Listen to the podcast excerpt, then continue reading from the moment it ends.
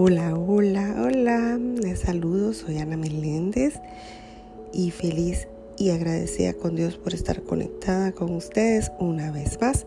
Estamos todavía en el capítulo 2, la separación, la separación y la expiación en la parte número 6, miedo y conflicto. Tener miedo parece ser algo involuntario y no estar bajo tu control. Mas he dicho ya que solo los actos constructivos deben ser involuntarios. Mi control puede hacerse cargo de todo lo que no es importante. Mientras que, si así lo decides, mi asesoramiento puede dirigir todo lo que lo es. Yo no puedo controlar el miedo, pero este puede ser autocontrolado. Tu miedo me impide darte mi control. La presencia del miedo indica que has elevado pensamientos corporales al nivel de la mente. Eso los pone fuera de mi control y te hace sentir personalmente responsable de ellos, lo cual es una obvia confusión de niveles. Yo no fomento la confusión de niveles. Tú debes, no obstante, elegir corregirla. No justificarías un comportamiento de mente por tu parte diciendo que no pudiste evitarlo, porque entonces condenas pensamientos de mentes.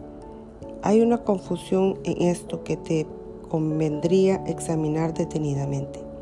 Tal vez creas que eres responsable de lo que haces, pero no de lo que piensas. La verdad es que eres responsable de lo que piensas porque es solamente en ese nivel donde puedes ejercer tu poder de decidir. Tus acciones son el resultado de tus pensamientos. No puedes separarte de la verdad, otorgándole autonomía al comportamiento. Este lo controlo yo automáticamente tan pronto como pongas tus pensamientos bajo mi dirección. Siempre que tienes miedo es señal inequívoca de que le has permitido a tu mente crear falsamente y de que no me has permitido guiarla. De nada sirve pensar que controlando los resultados de cualquier pensamiento falso se pueda producir una curación. Cada vez que tienes miedo, es porque has tomado una decisión equivocada. Esa es la razón por la que te sientes responsable de ello. Tienes que cambiar la, tienes que cambiar de mentalidad, no de comportamiento, y eso es cuestión de que estés dispuesto a hacerlo. No necesitas orientación alguna excepto a nivel mental. La corrección debe llevarse a cabo únicamente en el nivel en el que el camino, en el cambio, que en el cambio es posible. El cambio no tiene ningún sentido en el nivel de los síntomas donde no puede producir resultados. Deshacer el miedo es tu responsabilidad. Cuando pides que se te libere del miedo, estás implicando que, lo, que no lo es. En lugar de ello, deberías pedir ayuda para cambiar las condiciones que lo, suscitan, lo suscitaron. Esas condiciones siempre entrañan al estar dispuesto a permanecer separado. A ese nivel tú puedes evitarlo. Eres demasiado tolerante con las divagaciones de la mente, de tu mente, y condenas pasivamente sus creaciones falsas. El resultado particular no importa, lo que importa es el error fundamental. La corrección es siempre la misma. Antes de decidir hacer algo, pregúntame si tu elección está de acuerdo con la mía. Si estás seguro de que lo está, no, no tendrás miedo. El miedo es siempre un signo de tensión que surge cuando hay conflicto entre lo que deseas y lo que haces. Esta situación se presenta de dos maneras. Primera, puedes elegir hacer cosas conflictivas, ya sea simultáneamente o sucesivamente. Esto da lugar a un comportamiento conflictivo, lo cual te resulta intolerable porque la parte de la mente que quiere hacer otra cosa se enfurece. Segunda, Puedes comportarte de acuerdo a como crees que debes, mas sin querer hacerlo realmente, eso da lugar a un comportamiento congruente, pero conlleva gran tensión. En ambos casos la mente y el comportamiento están en desacuerdo, lo cual da lugar a una situación en la que estás haciendo algo que realmente no quieres hacer. Esto suscita, a un, esto suscita una sensación de, de coerción que normalmente produce furia y muy probable que también dé lugar a proyecciones. Siempre que tienes miedo es porque aún estás indeciso. Tu mente se encuentra por lo tanto dividida y tu comportamiento inevitablemente se vuelve errático. La corrección a nivel del comportamiento puede cambiar el error del primer tipo a, al segundo, mas no elimina el miedo. Es posible alcanzar un estado en el que dejas que yo guíe tu mente sin ningún esfuerzo consciente por tu parte, mas ello requiere un grado de buena voluntad que tú aún no has desarrollado. El Espíritu Santo no puede pedirte que hagas más de lo que estás dispuesto a hacer la fuerza para hacer lo que Él te pide procede de tu firme resolución por tu parte.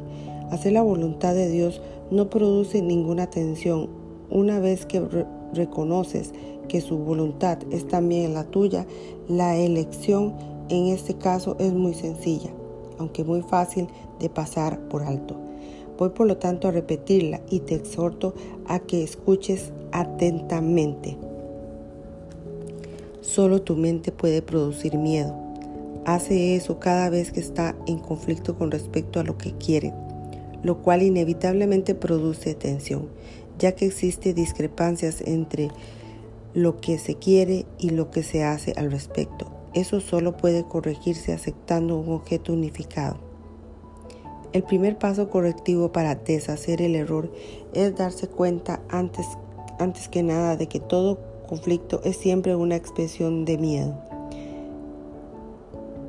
Dite a ti mismo que de alguna manera tienes que hacer tienes que haber decidido no amar, ya que de otro modo el miedo no habría podido hacer presa en ti. A partir de ahí todo todo el proceso correctivo se reduce a una serie de pasos pragmáticos dentro del proceso más amplio de aceptar que la expiación es el remedio. Estos pasos pueden resumirse de la siguiente forma. Reconoce en primer lugar que lo que estás experimentando es miedo. El miedo procede de una, de una falta de amor. El único remedio para la, la falta de amor es el amor perfecto. El amor perfecto es la expiación. Es subrayado que el milagro la expresión de la expiación es siempre un gesto de respeto del que es digno para con otro que es digno también. El reconocimiento de esa dignidad lo restablece. La expiación Resulta obvio, por lo tanto, que cuando tienes miedo te has colocado a ti mismo en una posición en la que necesita la expiación. Has actuado sin amor al, al haber elegido sin amor. Esta es precisamente la situación para la que se instituyó la expiación. La necesidad del remedio inspiró su establecimiento. Mientras te limites a reconocer únicamente la necesidad del remedio, seguirás teniendo miedo. Sin embargo, tan pronto como aceptes el remedio, habrás deshecho el miedo. Así es como tiene lugar la verdadera curación. Todo el mundo experimenta miedo. Sin embargo, no se requeriría más que una pequeña dosis de recto pensar para que uno pudiese darse cuenta de por qué se produce. Son muy pocos los que aprecian el verdadero, poder de la, el verdadero poder de la mente y nadie permanece totalmente consciente de él todo el tiempo.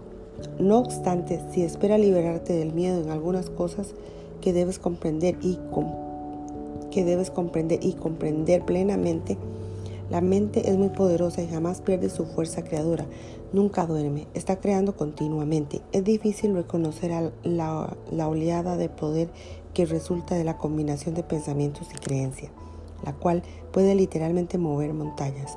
A primera vista parece arrogante creer que posees tal poder, mas no es la verdad, mas no es la verdadera razón de, de que no lo creas. Prefieres creer que tus pensamientos no pueden ejercer ninguna influencia real porque de hecho les tienes miedos. Les tienes miedos. Eso puede mitigar la conciencia de culpa, pero a costa de percibir a, la mente como impotente. Si crees que lo que piensas no tiene ningún efecto, puede que dejes de tenerle miedo, pero es bastante improbable que le tengas respeto. No hay pensamientos fútiles, todo pensamiento produce forma en algún nivel. Hasta aquí la lección número 6.